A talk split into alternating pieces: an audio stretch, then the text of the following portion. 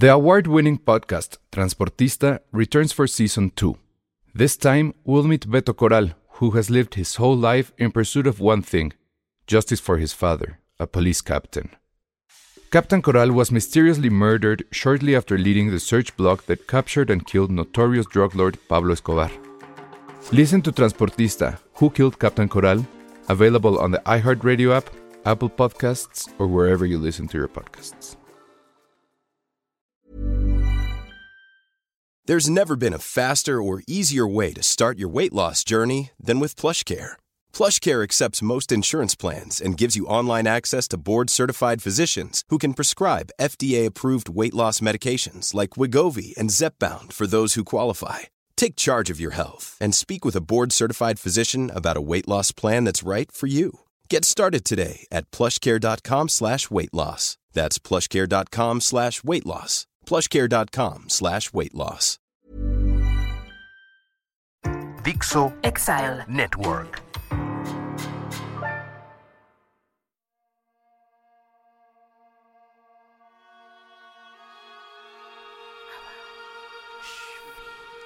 En la Tierra Media de Polanco, en un lúgubre estudio entre elfos, enanos, humanos y otras criaturas detestables donde se han forjado infinidad de podcasts, en secreto se ha forjado un único podcast capaz de dominar a los demás. Bienvenidos a Tolkien, el podcast no oficial de los Anillos del Poder. Una colaboración entre Filmsteria y la Sociedad Tolkiendili de México.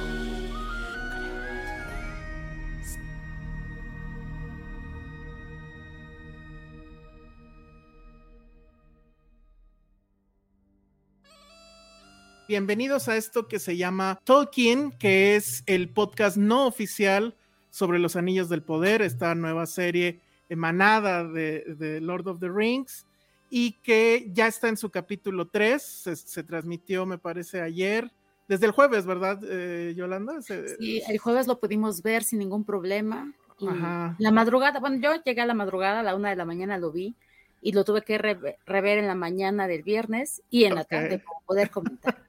Ok, o sea, ya lo viste tres veces. Sí, pues ese era el capítulo 3, lo vi tres Ah, veces. entonces, el 4 lo vas a ver cuatro Por veces y así. supuesto, te- así, hasta que se me grabe todo. Muy bien. Bueno, pues les recuerdo que esto es una colaboración entre Filmsteria y la Sociedad Toquendili de México, eh, de la cual Yolanda forma parte. Y esta ocasión, eh, cada fin de semana vamos a ir rotando, pues, miembros de esta sociedad, porque la verdad es que son muchísimos. Y entonces hoy tenemos, vamos a empezar obviamente con las damas, a Claudia eh, Elanor, que está aquí con nosotros. Hola Claudia, bienvenida, muchas gracias. No, siempre me equivoco de dedo. Hola, Sí. buenos días. Muchas gracias. Gracias por la invitación. No, al contrario. Y por otro lado, aquí tenemos también a Medardo Landon, eh, también miembro de la, de la sociedad y conocedor total de- del asunto de Tolkien. Bienvenido, muchas gracias. Pues muchas gracias también porque es mi, mi tema para- favorito en la vida. Yo podría Ah, pagar para increíble. poder platicar al respecto. Aquí Muy sí bien. tienes que poner timer, Alex. Tienes que poner timer no, si es que no, no. cumplir el horario.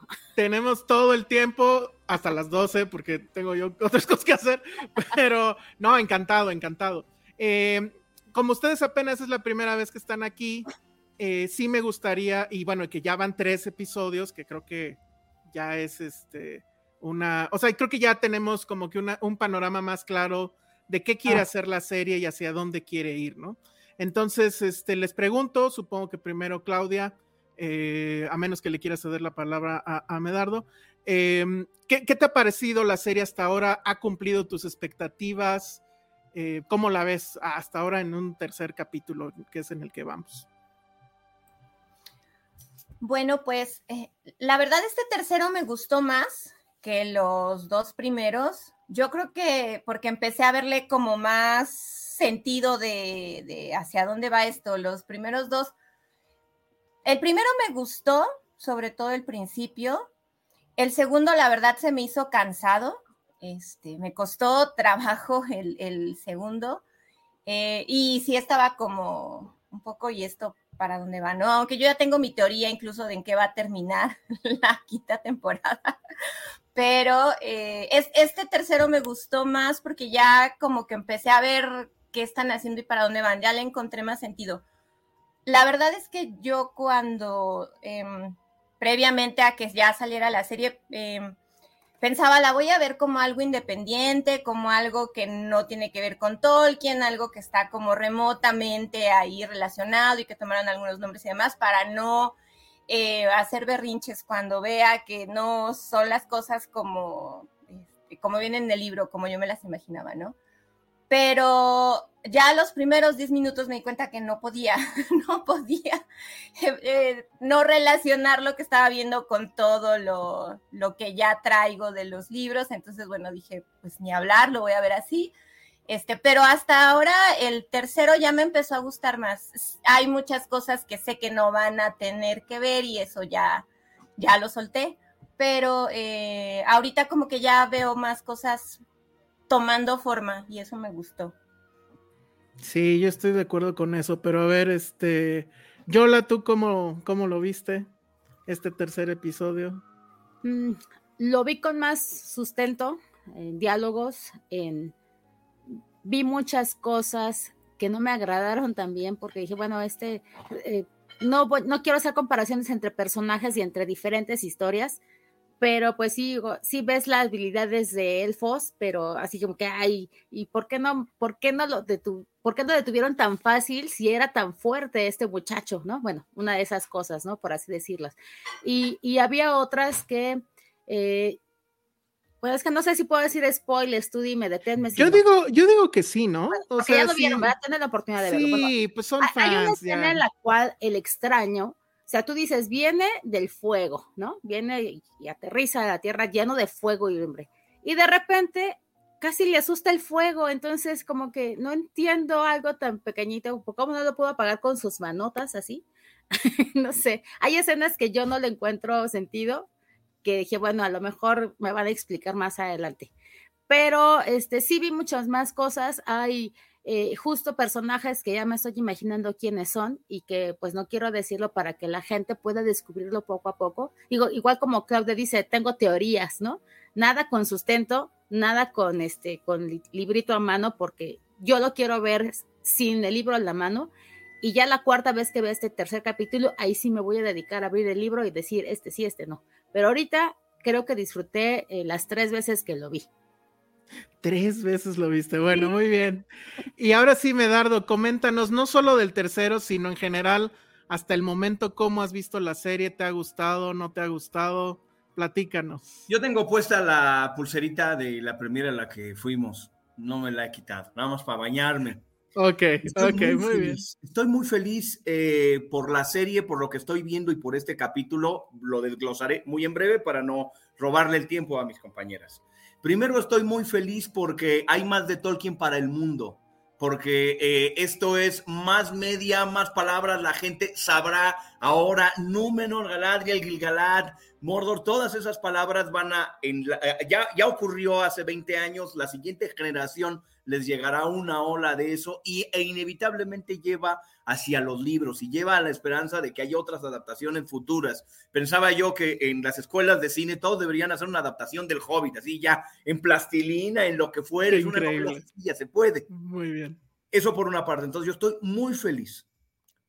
Ahora, em, una vez asumido que lo que yo iba a encontrarme era una adaptación, bueno, fanfiction, porque nadie es Tolkien nadie es Tolkien. Entonces iba yo a ver una, una propuesta de, de, fanfiction.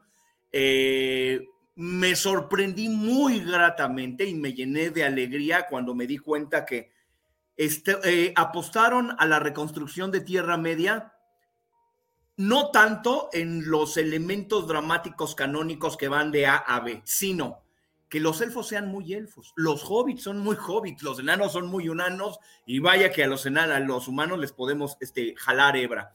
Y que entonces, eh, que en el centro de toda la trama dramática estén los elfos y los hobbits, eso es Tolkien. Esa idea de decir, pongámoslos allí, eso es Tolkien. Y que en el centro de los elfos esté mi amada, amadísima Galadriel, y no solo Galadriel, sino dramáticamente empujada por su relación con Firrod Pelagon, que yo desde, desde hace 30 años lo adoro, es mi elfo preferido junto a Galadriel. Entonces, ver que esos eran el punto de contacto y de arranque, dije, está el dedo en el corazón en lo más importante. Y por el otro lado, en el caso de los hobbits, haber apuntado a la reconstrucción de una sociedad eh, tribal, comunitaria, eh, pues, eh, comunista, sobreviviendo como pueden en el escondrijo y en... y si los hobbits del de, Señor de los Anillos están a un paso de la burguesía del siglo XIX inglesa, a estos los tenemos en una época eh, eh, eh, incluso céltica neolítica. Y al mismo tiempo entonces uno los ve hobbits muy hobbits y a los elfos muy elfos. Casi concluyo poniendo un dedo en lo siguiente. Y me habían gustado mucho el capítulo 2, el 1 y el 2. Pues, Súper feliz de ver a, Galadriel en sus aventuras. Yo ya me había preparado para que pusieran a, al, este, a a, Marvel junto con eh, Super Chica y a todas. Y yo pensé, si alguien va a ser todas las heroínas, que sea mi mismísima Galadriel, ¿por qué no? Bueno, quedó mucho mejor. y, en cambio, en lugar de hacer una cosa desproporcionada, quedó una historia tan bien contada que uno se da cuenta viendo el capítulo de ayer que los protagonistas son dos damas y un este, afrodescendiente ¿no? Es Nori, Nori Galadriel y, y, Arondir. Y está también contada que no te pones a pensarlo. No, no dices, ay, es que son mujeres, es que es de color moreno. No, no, es que son personajes que están allí y que están bien puestos. Concluiré diciendo, Númenor, bellísimo, extraordinario que hubieran eh, agarrado todo el presupuesto y dicho, aquí está la reconstrucción de esta ciudad en donde, bueno, ciudad de isla, donde se nota todo lo más importante. Se nota el eco románico que, eh, que debe también tener cosas de sumerio, egipcio, eh, em, Medio Oriente, eh, y al mismo tiempo estar apuntando hacia un, posible renacimiento. Entonces, están las ideas centrales míticas de donde Tolkien toma esos elementos, conectado visualmente con la herencia de Gondor que vimos nosotros en las películas.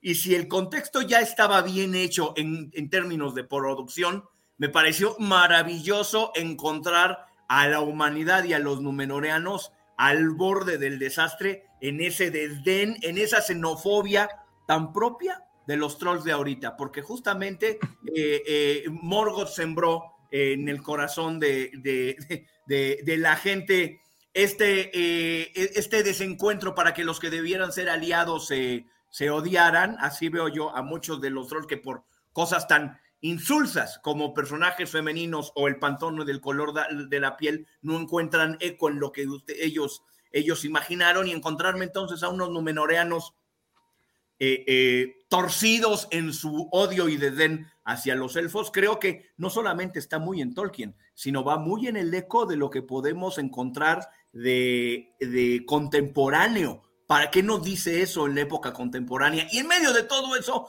la mismísima Galadriel diciendo lo que se merecen. A ver, muchachitos, esta isla la tienen por usted, por nosotros, ¿eh? Nada más, arrancando. Y yo feliz de saber que, que hay para las nuevas generaciones una, sobre todo para las niñas de las nuevas generaciones, una figura femenina inteligente, eh, eh, eh, empoderada, aguerrida, pero sensible, un ser humano, bueno, élfico en este sentido, pero una, una imagen que las nuevas generaciones pueden seguir sin temor a ponerle el nombre a sus hijos y que luego digan, chin, es que la Calici se convierte en una destructora de reyes.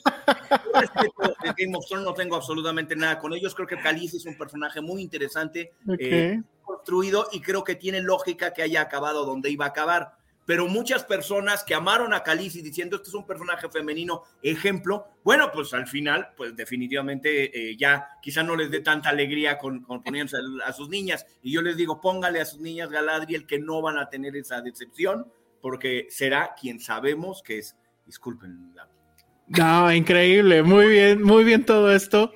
A ver, aquí hay, hay una cosa que, digamos, es un, es un tema tangencial a la serie, pero creo que sí hay que tratarlo. Lo tratamos la, vez pasada, pero la verdad es que sí me importa mucho saber la opinión de Claudia y de Medardo de este respecto.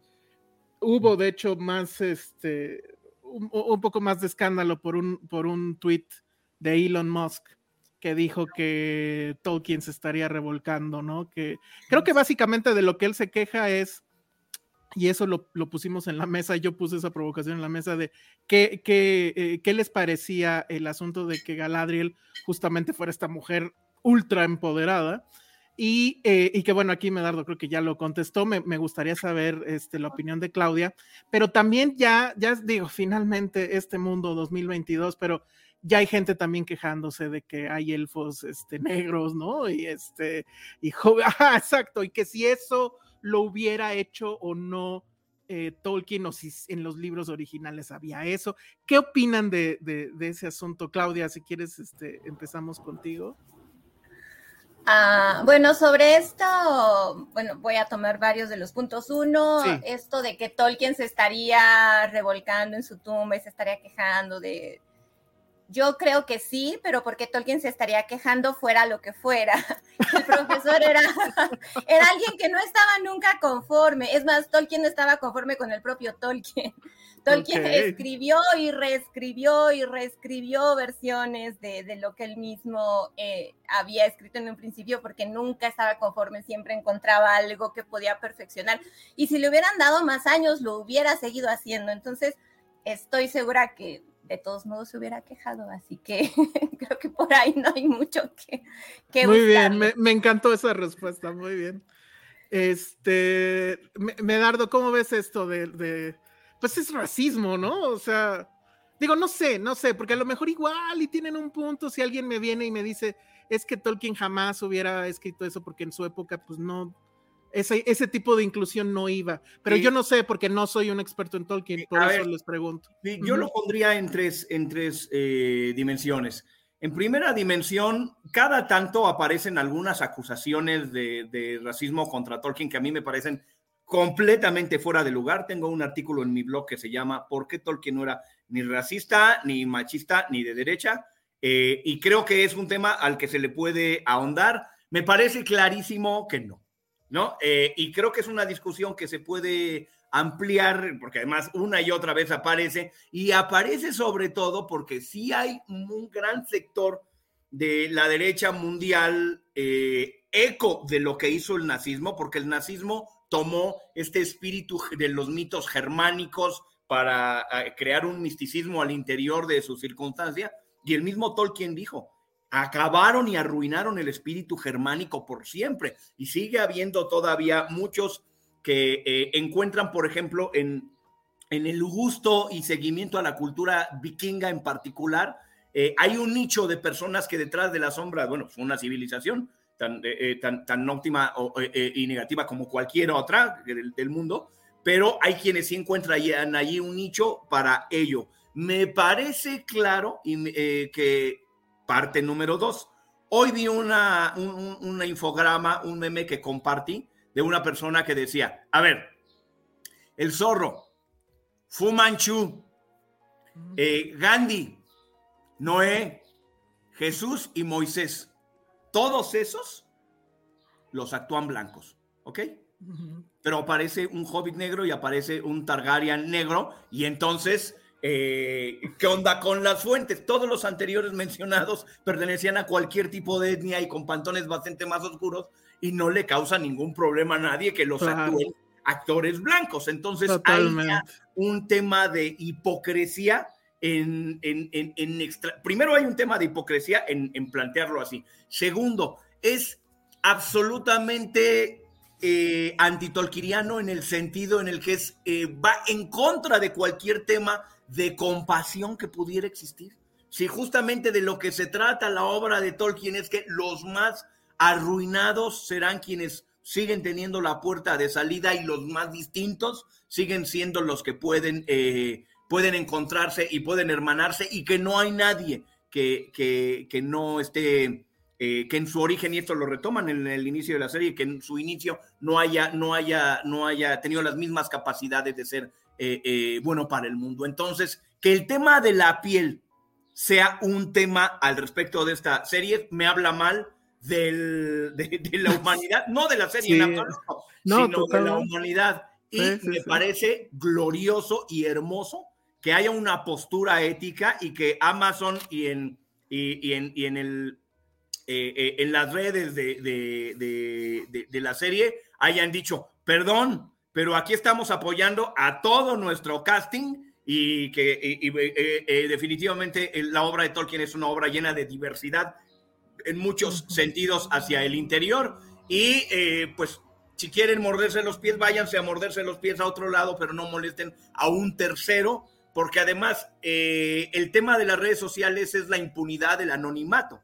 No hay, eh, como no estás en ninguna nación y en ningún lado, como para que puedas eh, em, ah, tomar las consecuencias de los resultados de tus acciones de odio, entonces, pues desde la impunidad sigues odiándolo, pero va en contra de las legislaciones, de los derechos humanos y de las legislaciones tener el, prejuicio contra otro ser humano por algo que no sean sus acciones. Y ya me voy más allá del tono de piel o del género. También cualquier otra característica, así sea su religión, así sea su, su, eh, eh, eh, su, su clase social, así sea discapacidad, cualquier característica que no sean los actos por las cuales una persona quiera tener un juicio previo de ti, eso va contra los derechos humanos.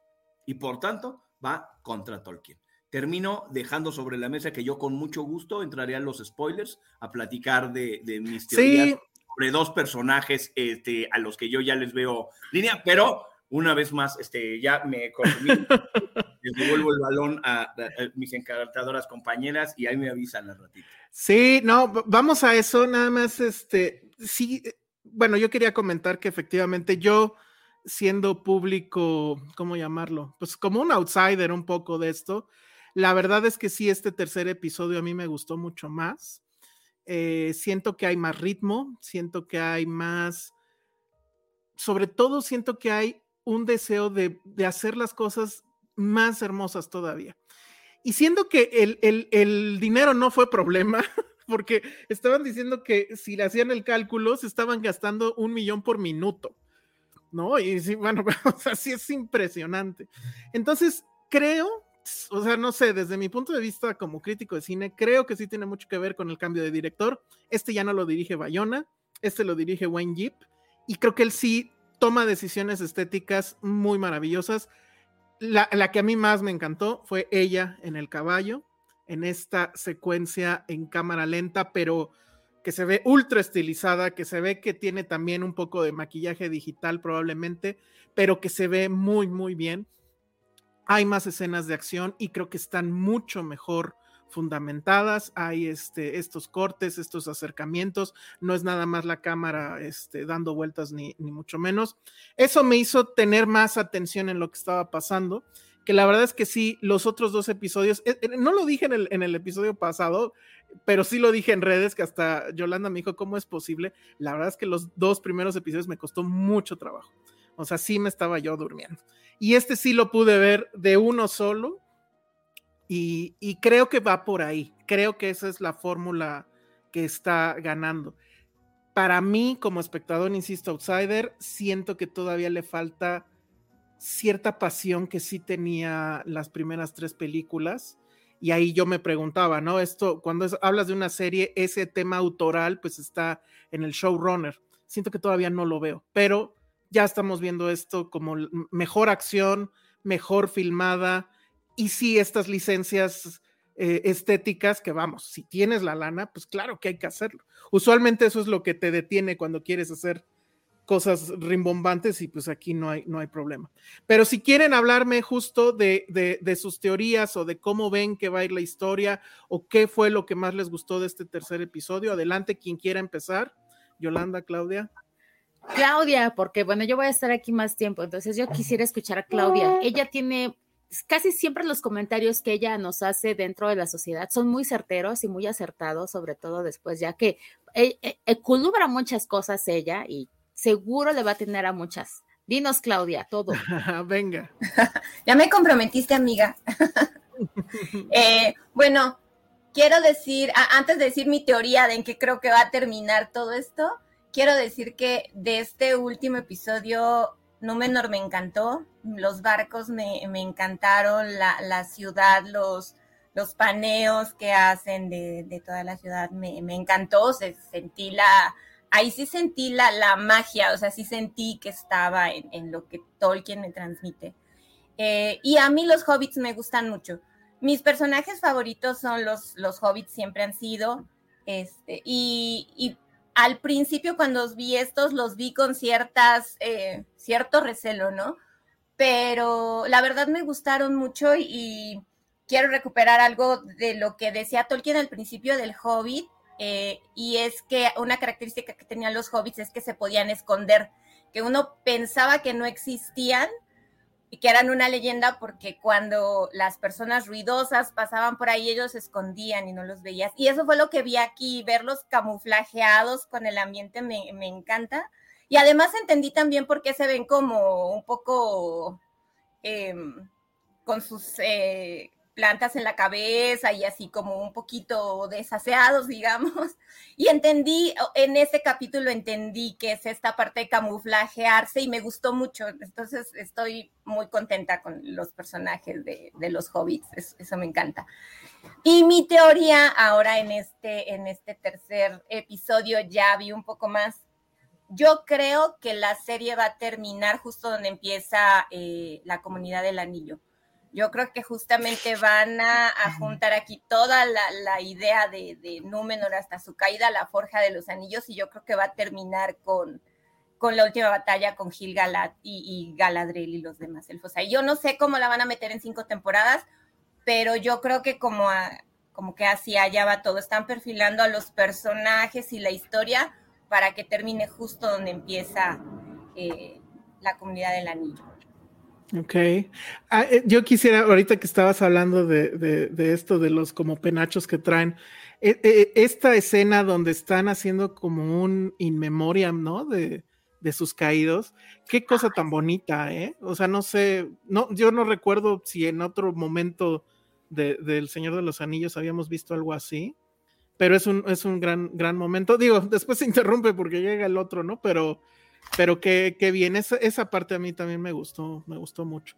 Este, Medardo, no sé, o Yolanda, no sé si quieres o al final, sí, tú vas. Medardo, pero déjame medio minuto, Medardo, no seas No, Medardo, adelante, te quiero escuchar. Ay, bueno, rápido. Hay un personaje al final del episodio. Que es el que le da nombre al episodio, ¿no? Ajá, que, que justo, pues dices, ya, no sé si justo es la persona, personalidad ya de Sauron convertido en, el foco que está ahí, no lo sé, porque el juego de palabras también te dice que puede ser Anatar, entonces, no sé, ese, ese puede ser. Y lo que me gustó es que siento yo que estás viendo el origen de Mordor, ¿no? O sea, cómo se fue construyendo, cómo, cómo fueron eh, eliminando los, los pueblos o pues, las comunidades y que ves a todos este, pues que no los mataron como tal, sino justo los trataron de esclavos. Y yo no sé si esos esclavos en algún momento se, van a corromper más o los van a, o van a hacer sus alimentos, no sé, ¿no? Como que todavía tengo muchas, muchas preguntas. ¿Qué va a pasar con todos esos que capturaron en, en los pueblos? Y mencionaron algo que estaban buscando un arma, ¿no? Entonces, yo recuerdo que en el pasado capítulo está este, olvídense, yo, yo no me sé los nombres de ningún personaje, así es que ustedes se los tendrán que imaginar. Disculpe eh, todos los, todos los chicos que. Hijo, yo estoy, yo estoy igual. Gracias. Ya no me siento mal. aparte son nuevos, entonces menos me los logro grabar. El chico que encuentra una parte de la espada y que es una, una, un arma. Entonces, asumo yo que están buscando esa para poder crearla o poder reconstruirla y este, y pues es lo que están buscando, pero pues ya se la llevó este muchacho, ya, ahí me quedo. Eso creo que va, va a generar otro capítulo o tres capítulos más de búsqueda. A lo mejor está en fragmentos esa espada y van a estar destruyendo absolutamente todos hasta construirla de nuevo. Ahora sí, Medardo, micrófono tuyo. Exacto. Me voy a poner muy spoiler. Primero dos notas. Estoy de acuerdo en que eh, mi escena preferida también es verla a ella en la playa cabalgando feliz, como una chica feliz que va cabalgando y en la estilización eh, cinematográfica está sí haciendo el guiño de la poesía con la que está escrito eh, El Señor de los Anillos. Entonces, si la poesía en palabras se hace de un modo, la poesía digital eh, en, cine se hace de otro modo. Como Rojo de, de, Kieslowski, que es, poesía pura, casi, casi literaria, visual. Muy bien. Ahora, quisiera eh, retomar dos de las cosas que dijeron. Es absolutamente una idea central interesantísima que los más blancos de toda la serie son los orcos. Y esos orcos son blancos por una razón dramática lógica. Pues no les da el sol. Claro. Obvio. Y se cumplen las dos cosas, la verosimilitud interna y que los más blancos son, son los orcos. ¿Por qué no? Y adelante. Y este momento bellísimo de, ver a Sadok eh, haciendo el memorial, habla también de lo que más tarde eh, eh, Tolkien y los apéndices del Señor de los Anillos dicen, y es que los hobbits les mucho la genealogía. Y entonces los hobbits del futuro, miles de años después, interesados en la genealogía, queda aquí la muestra específica de que ese interés es una tradición milenaria. Ahí van los spoilers. El extranjero por supuesto y evidentemente para mí es Gandalf y hay tres pruebas. Ah, yo pensé lo mismo. A ver, venga, eso está increíble. Hay pruebas concretas y sólidas. Uno, cuando en la piedra se ven muchos rayones en el, en el segundo capítulo, uno de esos rayones es la runa de Gandalf al revés. Primero. Segundo, anda diciendo y repitiendo dos palabras, mana ure, mana ure eh, eh, mana es eh, como una pregunta en general, ¿quién qué? Yure es calor, temperatura. ¿Quién qué? Pues, una posible traducción puede ser misterio del fuego, misterio fue, fuego secreto, fuego secreto, pues. Y por supuesto, esta vinculación temprana con los hobbits, pues es clarísimo que posteriormente la va a, tener. Y yo no creo que, y a mí me parece clarísimo, quién es Sauron en esta serie. Eh, diré que la primera vez que escuché esto fue de, eh, Clifford, eh, uno de los que construyó The OneRing.net hace 20 años. Lo sigo por allí. Le escuché esto muy temprano, apenas había salido el primer tráiler, lo comentó, y he estado observándolo con lupa y diciendo, tiene toda la razón. Perdón por el spoiler, está grandote. No, venga, venga, venga, yo ya quiero saber. Albrand de Sauron. Clarísimamente. Ok. Albrand es Sauron. Ahí van algunas de las pruebas sólidas que lo, que, lo, que lo constituyen. Uno, es una persona brillantísima, inteligentísima, que a todo mundo le mueve el dedo en la boca y sabe moverse de un lado para otro para sobrevivir. Desde la primera vez que lo vimos, se separa de la otra barca para sobrevivir. Por, las razones que quiera, está acá y además es como un, Aragorn al, al, contrario. Él es el heredero de Morgoth, pero está en este momento entre la negación de eso. Es un Aragorn al revés. Y eh, encuentra a Galadriel, la salva, y la salva eh, y la salva por una cosa pragmática muy concreta. Si no van los dos juntos en esa barca, se van a morir, pero ya la tiene de su lado y estoy seguro que reconoció además la daga de Finrod, que imagino que ya vieron que son los dos árboles, la empuñadura, ¿no? De, eh, eh, los árboles de la luz. En, empuñadura. y entonces continuamos con, con, Halbrand. Pasa junto a la herrería y más tarde dice, yo soy el mejor herrero de todos los que están en esta isla, ¿eh? por cierto y Sauron, al igual que, que Saruman, fueron aprendices de Aulí. Hay un momento en donde, eh, bueno, y es suficientemente inteligente para a todos, a todos irlos engañando. Primero para Galadriel, cuando ella con toda dignidad dice, a ver, ustedes no menoreanos, que ingratos, desgraciados, ¿no? Y él sale ahí al quite, no, espérense, no, no, no, no, no tan gacho, no tan gacho. Y entonces hace el paro ahí y luego inmediatamente después le roba la daga a Elendil y se la da a Galadriel. Entonces, en un movimiento, no solamente roba de un lado, sino utiliza ese robo de una manera de carta de, carta de, intercambio. Luego ya finalmente lo rodean los tipos estos en el bar y hay un instante en la, en la dirección que me parece que también es genial, en donde está pensando qué hacer y no hay emoción en él. Simplemente está mirándose. Es, o sea, Halbrand es una máscara y un traje y está, no hay emoción y está, me parece clarísimamente lucubrando. ¿Cómo te llamas? Le preguntan y dice, depende de qué tan cerca estés de mí.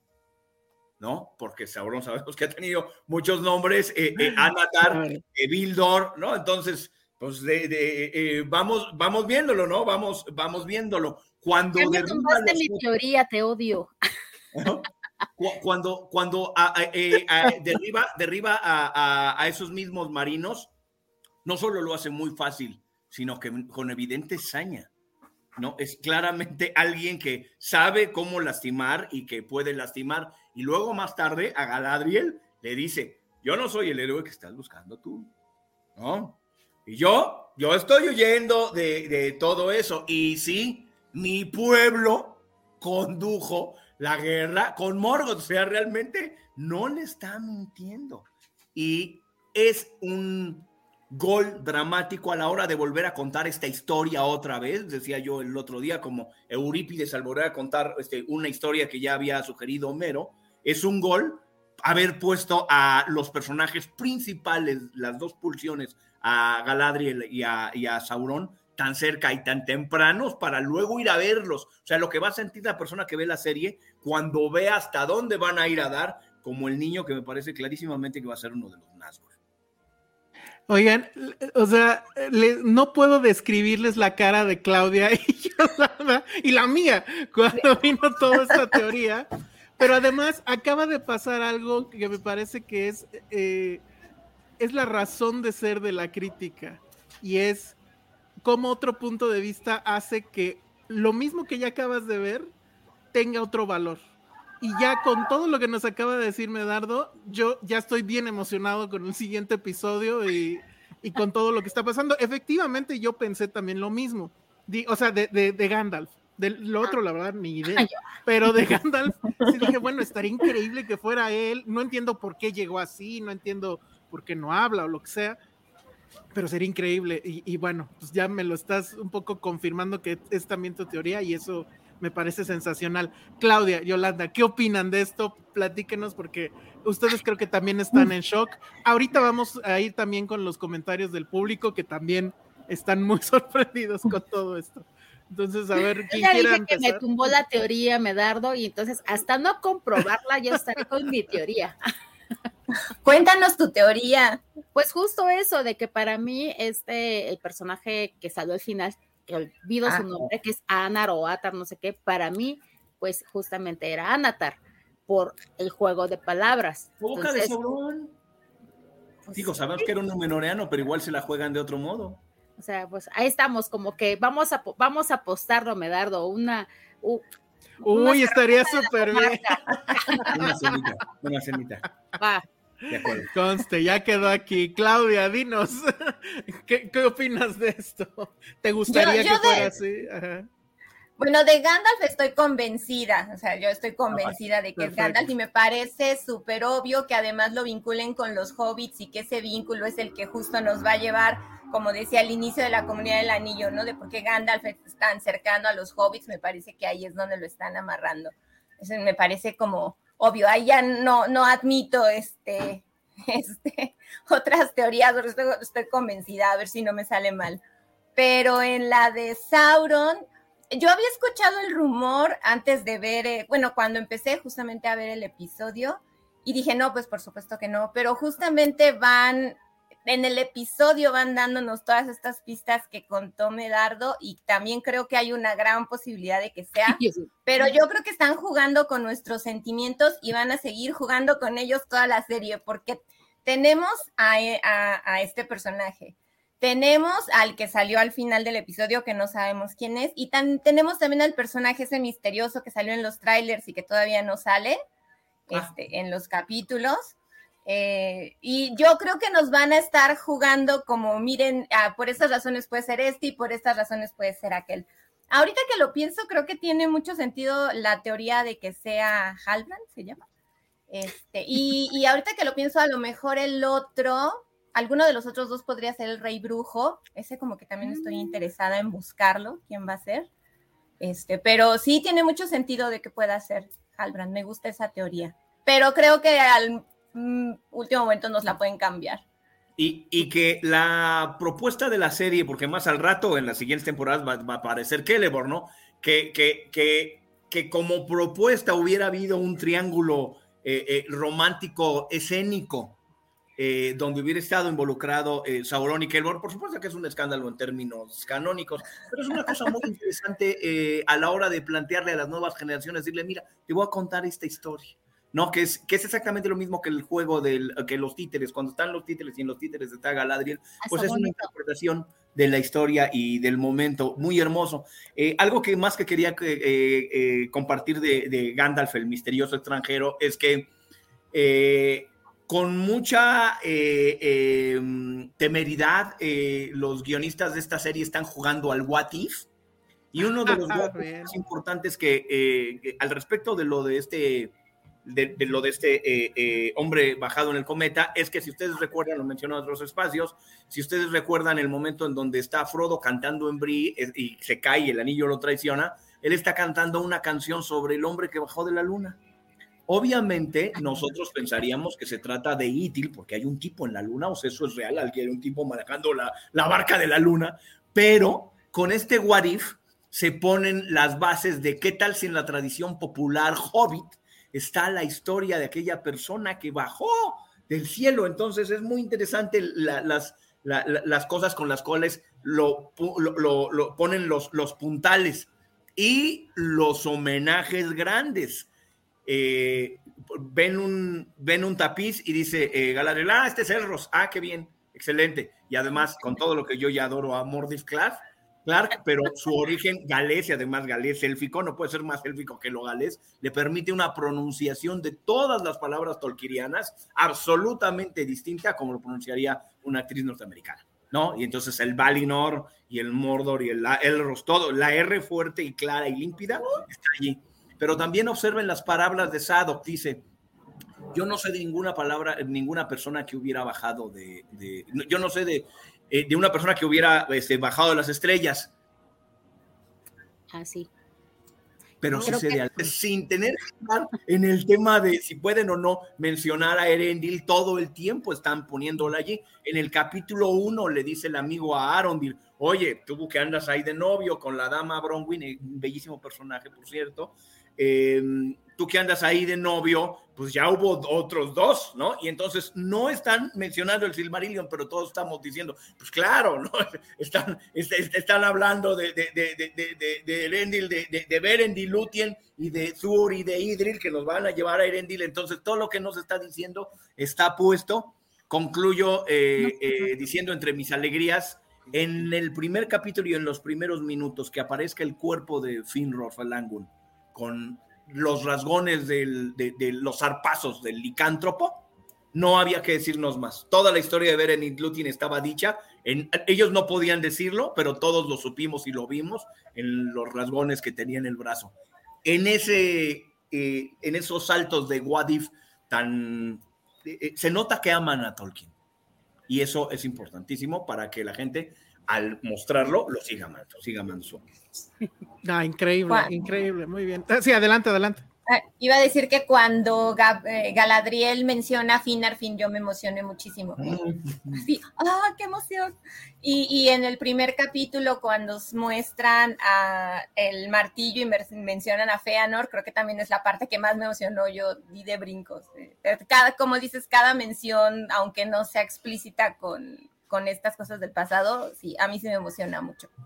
Sí, hay muchos detalles que te hacen saltar de emoción cuando tienes una, un bagaje literario que quisieras que lo describieran en ese instante. O sea, ya lo mencionaste, di más cosas, dame más, pero pues no se puede, ¿no? No hay tiempo en esas cuestiones de, de filmes o de, de, arte, otro tipo de arte. Pero de verdad que sí, eh, hay, hizo como una comparativa en, en mi Twitter cuando vi el, la escena de los pelosos que van caminando y repitiendo una frase una otra vez de nadie se sale del sendero y nadie camina solo. Eh, bueno, eso lo, más, fue más o menos en el español, cuando lo vi en español.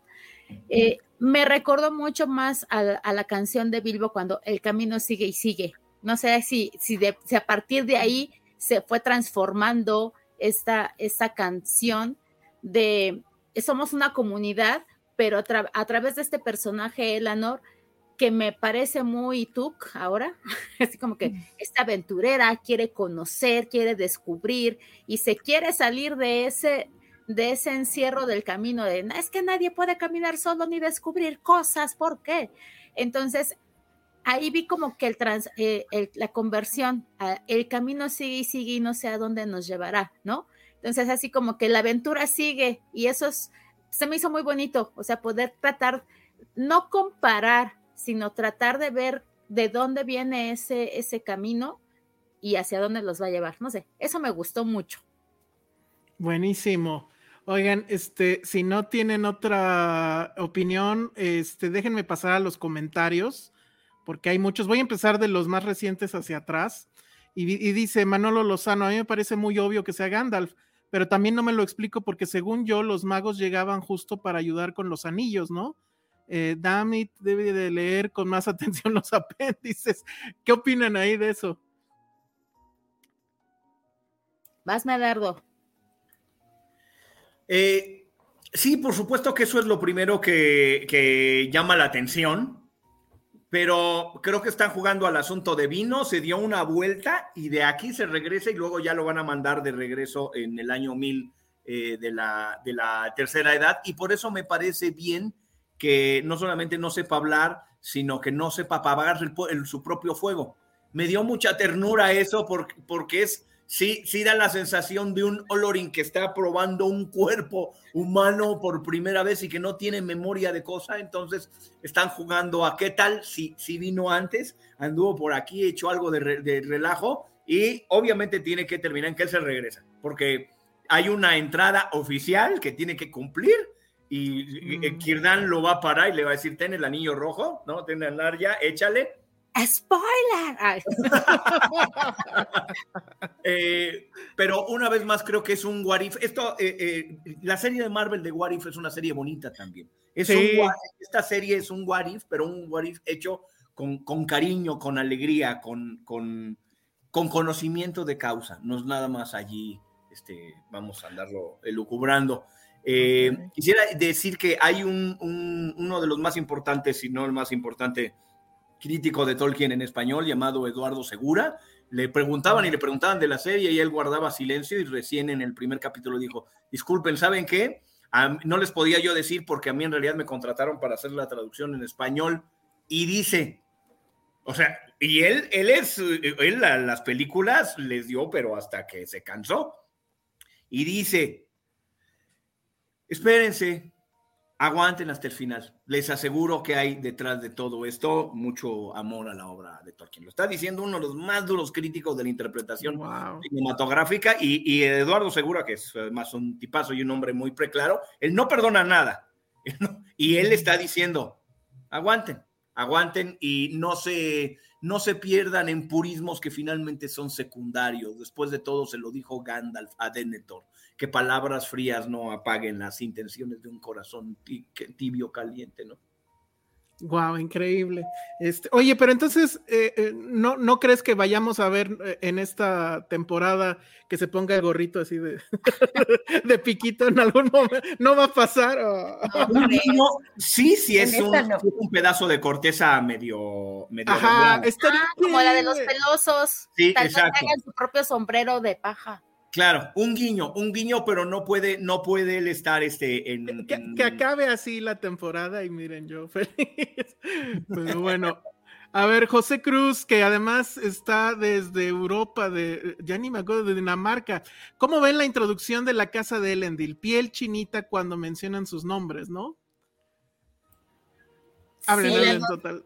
Sí, y, yo lo primero que pensé, eh, bueno, sí, ahí está Isildur y, su hermano, ¿dónde está su hermano? Mencionen a su hermano, por favor. Ya cuando lo mencionaron, mi, alma descansó. Pero sí, me gustó mucho y me gustó mucho el Endil. Muy bien. Catherine Galo dice del extraño, cada vez creo más que sí es Gandalf, pero me encantaría que en realidad sea el hombre de la luna. Ok. Este, esta, esta pregunta de Lu Petit la voy a guardar para el final. Luego, ¿creen, eh, dice Manolo Lozano, pero creen que los otros Mayar llegaron al mismo tiempo que Gandalf? No, a ver si quieren nada más este, responder un poquito esto. No, Ah, tú. qui- quien quiera, quien quiera. No, no, no, no, no se Sí van- preocupen. Sí, sí van a llegar más o menos por la misma temporada. Gandalf es eh, de los últimos que llegan. O sea, sí tendrían que llegar en un momento eh, eh, muy distante a, en el que estamos en este momento. Creo que para término de la serie, ya con un, eh, co- con un, con un Mayar, con un Istari va a ser suficiente. No creo que pongan a todos los demás, sobre todo porque hay muchas líneas dramáticas abiertas y muchos de los otros, de los magos azules, se subo poco. Radagast estaba muy centrado en sus cosas. Y, este, y el arco dramático de Saruman es tan claro y tan concreto en donde está que no vale mucho la pena manosearlo antes. Entonces no creo que vuelva, no creo que aparezca otro, eh, pero sí, más tarde sí van a llegar más o menos por la misma temporada. El último, Gandalf. Muy bien. Luego Ru- Rubria Martínez dice: Yo lo sospeché de Sauron también, porque tiene que ganarse a todas las razas para darle los anillos. Ok, muy bien. Es un seductor. Y sí lo hace muy bien ese personaje. Es un seductor completamente. Perfecto. Luego Dani Crespo nos dice, la mandíbula de José Cruz que tengo aquí al lado quedó hasta el suelo con la teoría de, de- que, acaban, que acabamos de dar aquí, Medardo más bien lo que acaba de dar. Este, justamente José Cruz dice, to- eh, tiene, eh, bueno, es una gran teoría. Y dice, tienes toda la razón, debe ser él, finalmente se vuelve herrero también. Ah, Y luego, ¿Qué vas a querer cenar, Medardo? Creo que ya vas ganando. no, ya va ganando Bueno, completamente. Como, como les dijo yo, este, eh, fue Clifford de, de OneRing.net, es el, el- a quien se le merece el- el- la, la autoría de esta hipótesis.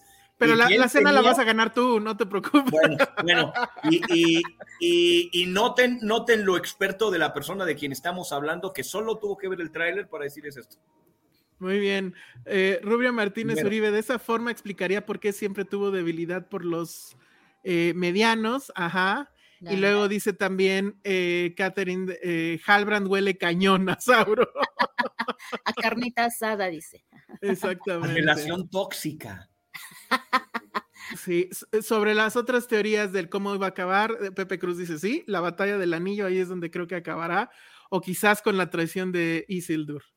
Muy bien. Es Luego- otro, otro justo que se, se perfila de rebelde desde las, los primeros momentos en escena. Desde ahí ya no le hace caso a nadie. Muy bien, Rubria dice, yo quiero ver quiénes serán los nueve reyes humanos que serán seducidos. Eso también va a estar bueno. Y eh, Chantal le manda flores a, a Vallita. ¡Hola, Chantal! Dice Vallita hermosa. En fin, más o menos por ahí están. Dice Dani Crespo también, concuerdo que está padre acercar a más gente a la historia. Yo no fui fan a morir en Lord of the Rings y ahora estoy disfrut- disfrutando mucho la serie. Definitivamente, creo que ese es el resumen del episodio de hoy.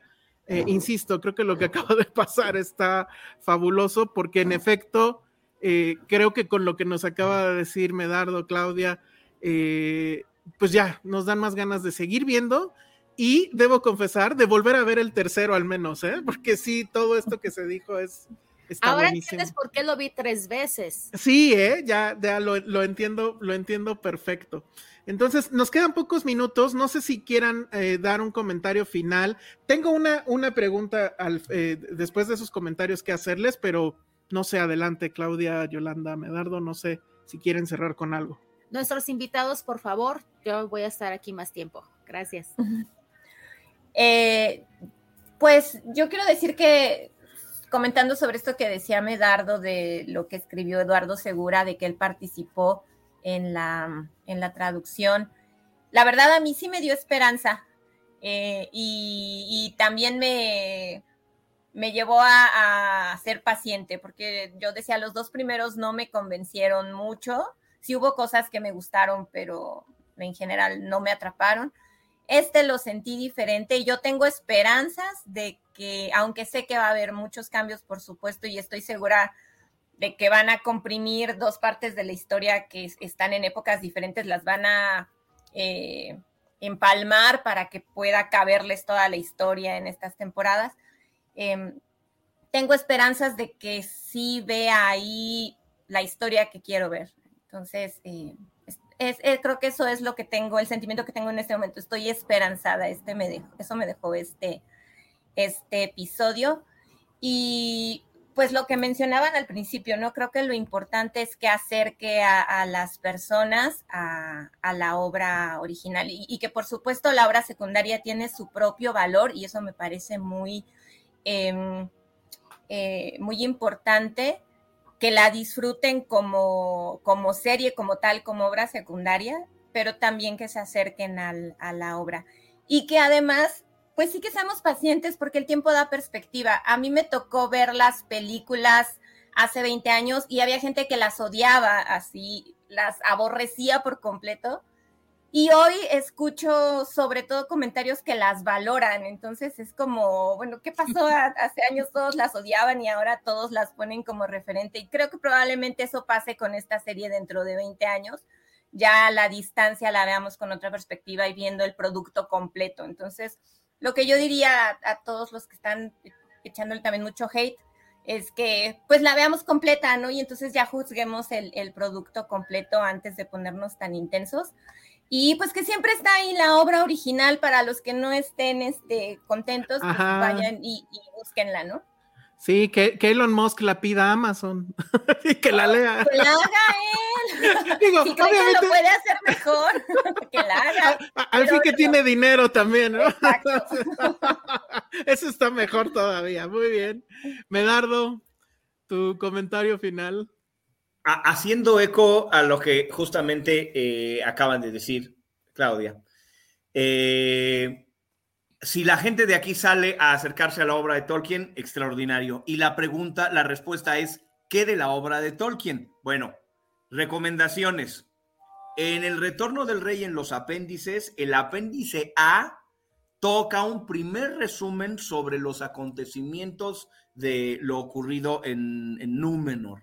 Eh, esa es una, una, eh, una primera sugerencia. Luego, en el Silmarillion, los últimos dos capítulos, que es en la calavera, la caída de Númenor y sobre eh, los anillos del poder, es todo lo que necesitan saber dramáticamente de lo que va a estar ocurriendo. Apéndice A del Señor de los Anillos, últimos dos capítulos del Silmarillion, a Calavet y sobre los anillos del poder. Y si después de esto se quedan todavía dando vueltas, les recomiendo dos textos más de Tolkien para que afiancen su, gozo de la serie y de la lectura.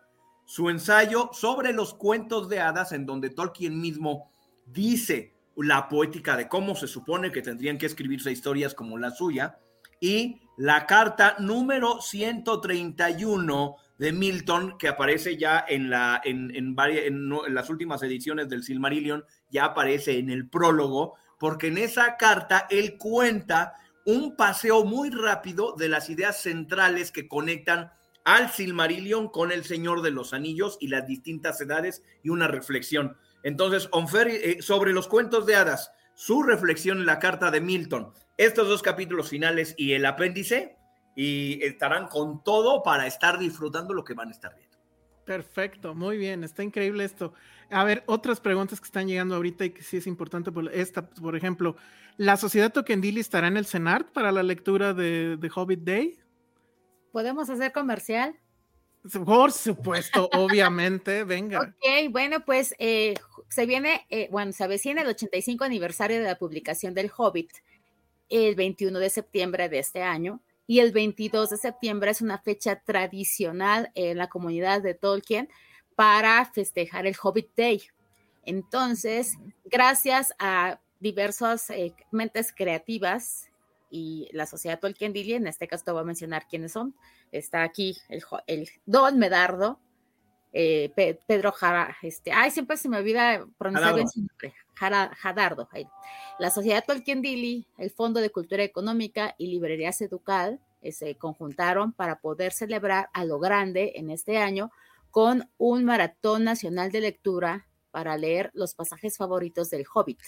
Entonces se lanzó una convocatoria en esta semana para que eh, conductores que representen a estas instancias, sobre todo a la sociedad Tolkien Dili, que a pesar de que somos muchos, pues no cubrimos todas las librerías. Entonces, eh, convocamos para que se unieran y fueran conductores en la sucursal de estas dos librerías que les quedara más cerca de su trabajo o de su casa y en un horario en específico que nos dijeran yo puedo estar durante estas dos horas guiando la lectura, es decir, se van a anunciar porque ya, ya hicimos la convocatoria, ya tenemos a los candidatos y vamos a anunciar en qué librerías y en qué horarios va a estar un representante para que puedan asistir y participar leyendo los pasajes favoritos de El Hobbit.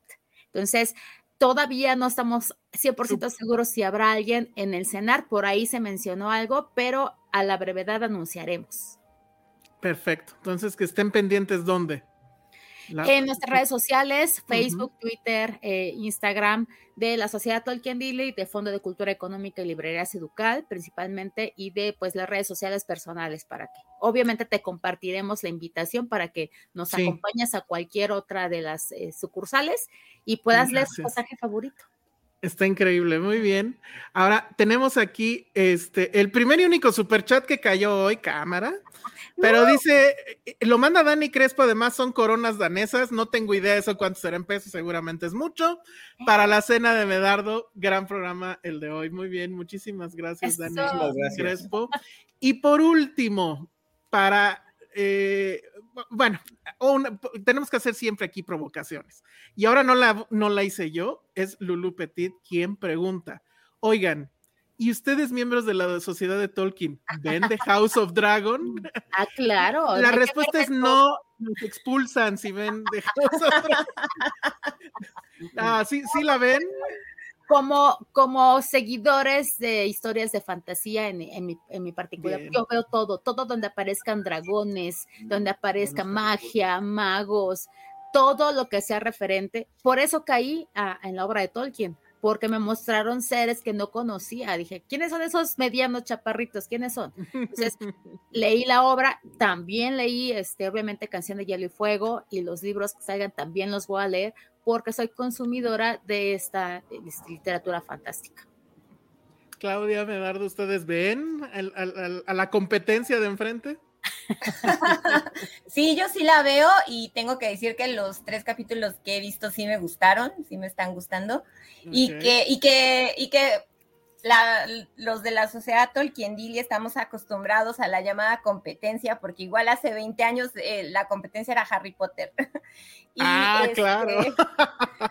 y la verdad es que nunca hubo competencia como tal. Incluso en ese entonces había grupos de Harry Potter y hicimos muy buenas cosas en conjunto. Entonces, creo que ahí hay una, este, siempre una necesidad de verlos vernos como enfrentados y no necesariamente es así. Yo sí lo estoy viendo, House of Dragon, y sí me está gustando.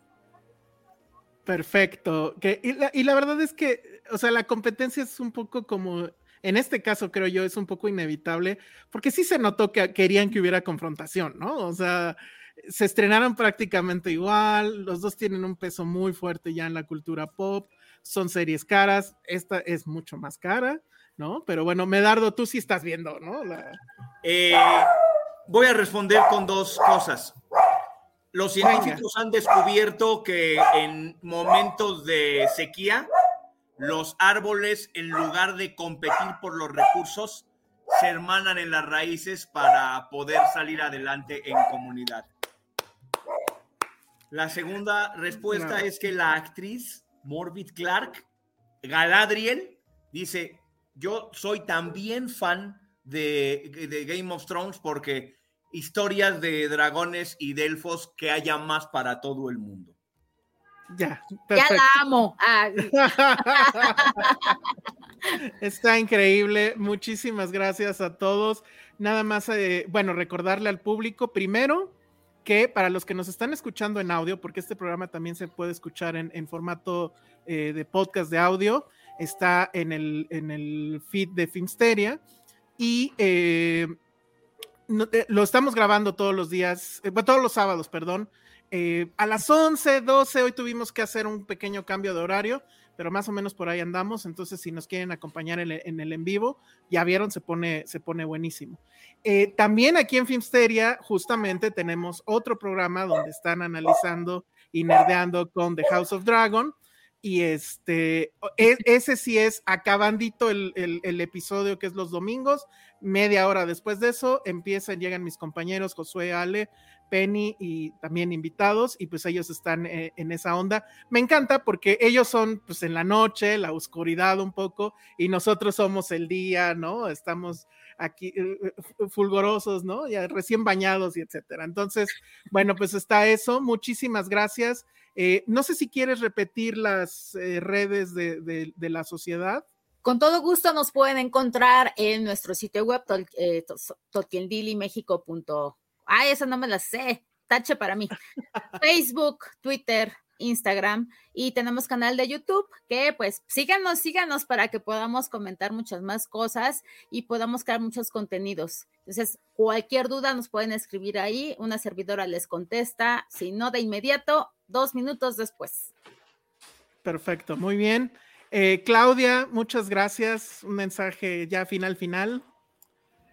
Gracias. Eh, pues eh, bueno, nada más decir que aunque somos parte de la, de la sociedad Tolkien Dili, pues eh, cada uno de nosotros tiene su propia opinión y estas son como las opiniones personales, ¿no? Tratamos de no tener una opinión oficial, pues porque cada uno piensa distinto. Entonces, eh, estas son mis opiniones y em, pues muchas gracias por la invitación. Me encanta que estemos haciendo esto porque creo que cuando uno disfruta mucho algo, lo que quiere es disfrutarlo en grupo, en conjunto y intercambiar estas opiniones y por eso estos espacios son padrísimos. Muchas gracias por la invitación. No, al contrario, Claudia. Y bueno, Medardo, unas últimas palabras, que por cierto, nada más rápido, para la gente que nos está viendo en video, supongo que es tu casa donde estás ahorita, ¿no?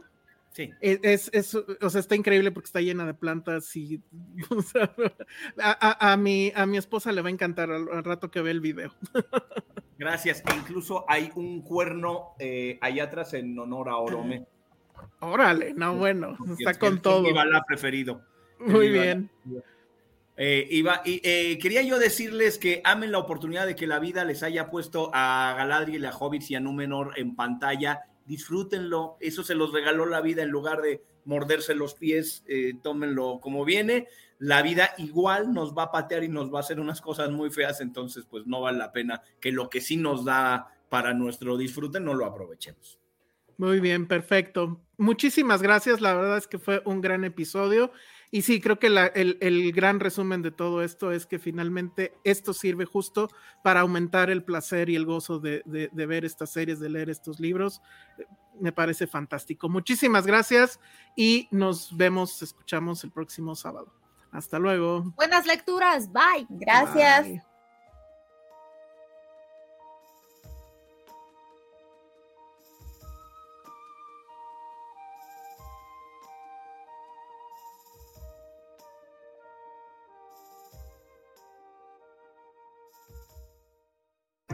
Dixo Exile Network.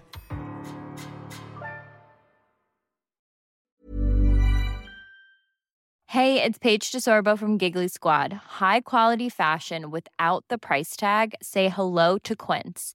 I'm snagging high-end essentials like cozy cashmere sweaters, sleek leather jackets, fine jewelry, and so much more. With Quince being 50 to 80% less than similar brands and they partner with factories that prioritize safe ethical and responsible manufacturing. I love that. Luxury quality within reach. Go to quince.com slash style to get free shipping and 365 day returns on your next order.